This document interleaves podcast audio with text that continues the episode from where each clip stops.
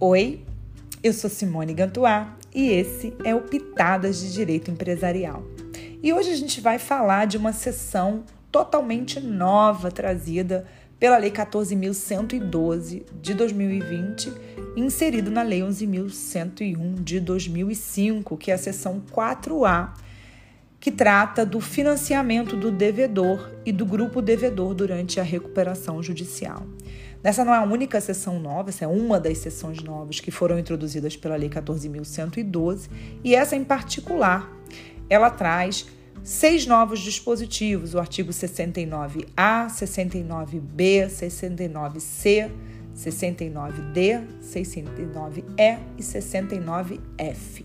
São seis dispositivos novos cujo fio condutor é o financiamento do devedor. Ele é um dispositivo que ao meu ver, ele está um pouco meio perdido aqui topograficamente. Acho que ele poderia ter ficado bem no final ou na parte inicial da lei. Para mim, ela, ela, separou coisas que não deveriam ter sido separadas, mas tá aqui e a gente tem que lidar com isso. Mas é, eu também acho que isso também não desconfigura a finalidade e a utilidade dos dispositivos. O que, que esses dispositivos trazem e onde que eles estão localizados na lei? Ele está localizado logo após o término da regulamentação do procedimento da recuperação judicial comum, antes de entrar na recuperação judicial especial, do plano especial e dos dispositivos que finalizam o capítulo de recuperação judicial. É, nesse, é, é no meio desse meio que ela. É, é, bem no meio dessas duas coisas que ele está inserido. Então, basicamente, o que, que esses dispositivos trazem? O artigo 69A ele autoriza a celebração de contratos de financiamento mas ele coloca uma série de dependes, várias condições para que esses financiamentos sejam celebrados. Então ele vai colocar autorização judicial, ele vai colocar a oitiva do comitê de credores, claro, se houver, né? Porque nem sempre tem comitê de credores, então autorizados judicialmente, depois de ouvido o comitê de credores, garantidos via alienação fiduciária ou oneração de bens ou direitos os bens podem ser inclusive de terceiros do ativo, sendo que esses bens que vão ser onerados têm que ser do ativo não circulante. Já até expliquei aqui em outros podcasts do que, que são ativos não circulantes, são aqueles bens que não estão destinados ao comércio e que têm durabilidade, imóveis, bens é, móveis de uma forma geral estão entre, essas, entre esses bens, desde que não sejam bens móveis destinados a comércio, a negociação, né, a venda. E ele também tem esse, esse financiamento ele tem uma finalidade, e essa finalidade também é exigida, que ela precisa financiar despesas de, de é, reestruturação, preservação de ativos e das suas atividades. Então, ele também é um financiamento finalístico. Eu não posso pegar esse financiamento para qualquer outra coisa.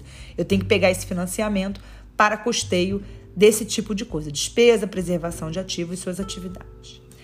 O artigo 69b, ele vai dizer, olha, o crédito decorrente dessa dívida que viesse assumida, do ponto de vista do credor em relação ao devedor, ele é um crédito de natureza extraconcursal.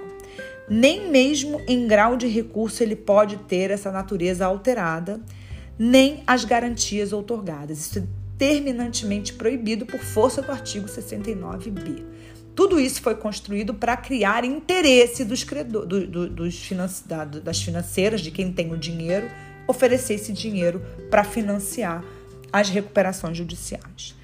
O artigo 69C ele vai permitir ao juiz autorizar garantia subordinada em favor do financiador de devedor em recuperação judicial, dispensando do detentor da garantia original a, a, a anuência, porque, obviamente, é, geralmente dependia né, é, de anuência do outro, então dispensa a autorização daquele que, tem, que detém a garantia original. Agora, essa garantia subordinada, isso deixa muito claro o parágrafo 1 do artigo 69C, essa garantia subordinada, ela é ela, ela se, se, se subroga a, ao produto do excesso da garantia original. Então, ele é resultante desse subproduto. Porque se o produto não for suficiente para chegar até ele, ele vai ficar efetivamente sem esse crédito. O parágrafo 2 desse mesmo artigo 69 B, B não, é, C, esse dispositivo ele não vai se aplicar a qualquer das modalidades de cessão ou alienação fiduciária. Só vai aplicar a essa aqui. O artigo 69D, ele vai dizer para gente que se a recuperação judicial for convolada em falência, sem a liberação do dinheiro ou de todo o dinheiro do financiamento, o contrato de financiamento ele vai ser rescindido e o parágrafo único vai dizer, ó, as garantias preservadas até o limite do valor efetivamente entregue antes da sentença de quebra. Então ele, ele seca a sangria, ou seja, decretou a falência para que onde parou, não entrega mais nenhum dinheiro, as garantias se limitam ao que for financiado e até a data da falência. Então, deixa isso muito claro no artigo 69D. O artigo 69E, ele vai falar que esse financiamento, ele pode ser feito por qualquer pessoa. E aí ele vai abrir aqui a porteira mesmo.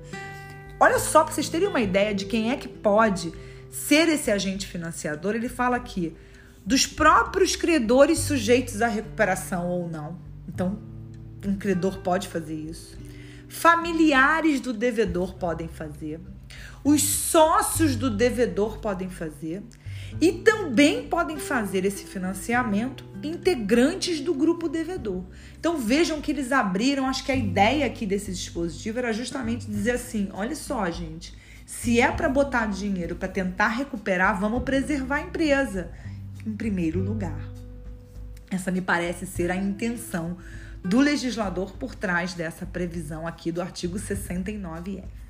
E para fechar essa sessão, o artigo 69F vai dizer que qualquer pessoa ou entidade pode prestar a garantia nos termos do caput, ou seja, ele, no, no artigo 69 está dizendo quem é que pode botar o dinheiro e quem é que pode dar a garantia. Qualquer pessoa, inclusive o próprio devedor, os demais integrantes do seu grupo, estejam ou ele ou não sujeitos à recuperação judicial, estejam eles ou não em recuperação judicial. Sujeitos não, em recuperação judicial. Ou seja, até para garantia eu também tenho uma amplitude. E o que me parece aqui também muito interessante nessa questão do financiamento é que não dá match entre o artigo 90, 69E é, e F. O que me parece dizer que quem dá o dinheiro não necessariamente precisa ser a mesma pessoa que vai dar a garantia. Então eu posso, eu, Simone, colocar o dinheiro e a minha amiga Roberta colocar a garantia dela. Então, eu acho que isso também ajuda e facilita bastante a captação de recursos para poder ajudar o recuperando a tentar sair do buraco. Então, com isso, a gente termina esse podcast em que nós falamos do financiamento do devedor na recuperação judicial e a gente volta em uma outra oportunidade. Até lá. Tchau!